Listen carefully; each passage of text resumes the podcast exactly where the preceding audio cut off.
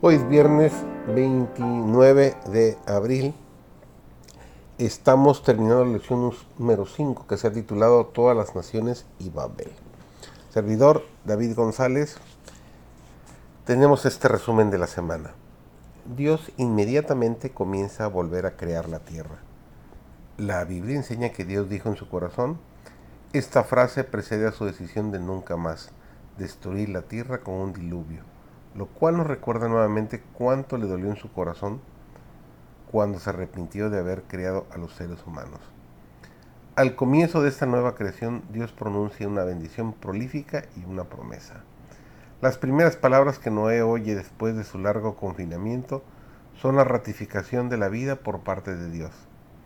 La genealogía resultante de Noé, el padre de las naciones de la tierra, representa el cumplimiento de esa promesa y proyecta un rayo de esperanza. Sin embargo, las naciones que surgieron de esta genealogía de la promesa estaban decididas a revisar los planes de Dios. La historia de la Torre de Babel expone sus intenciones. Querían hacer las cosas a su manera, querían ser Dios.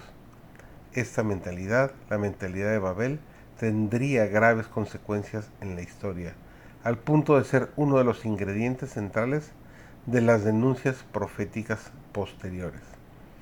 La abstinencia del consumo de sangre expresa un gran respeto por la vida y por ende una alta estima por la salud que es un aspecto esencial de la visión bíblica de la santidad.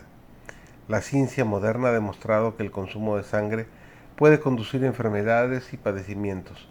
La relación que hay entre la sangre y la vida también se explica en el libro de Levítico en lo que respecta a la función expiratoria expiatoria de la sangre.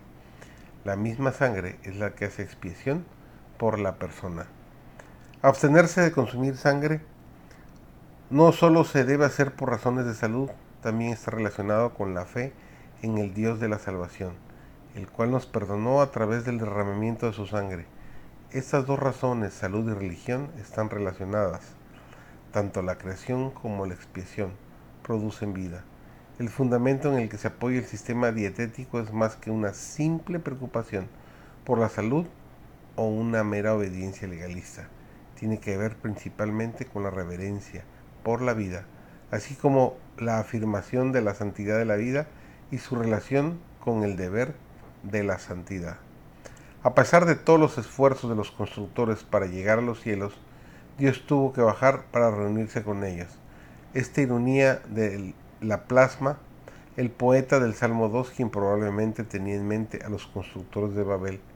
Cuando escuchó el Señor riéndose de la insensatez de las naciones que se reunieron en su contra.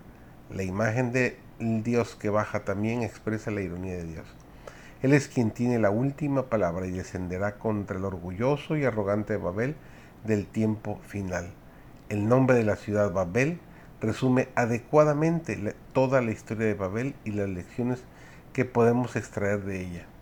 Los habitantes de la ciudad entendían el significado del nombre de Babel como Bab Ili, la puerta de Dios. Su deseo de alcanzar la puerta de Dios traicionó la ambición de los constructores de Babel de controlar a Dios y ocupar el territorio divino, ocupar su lugar.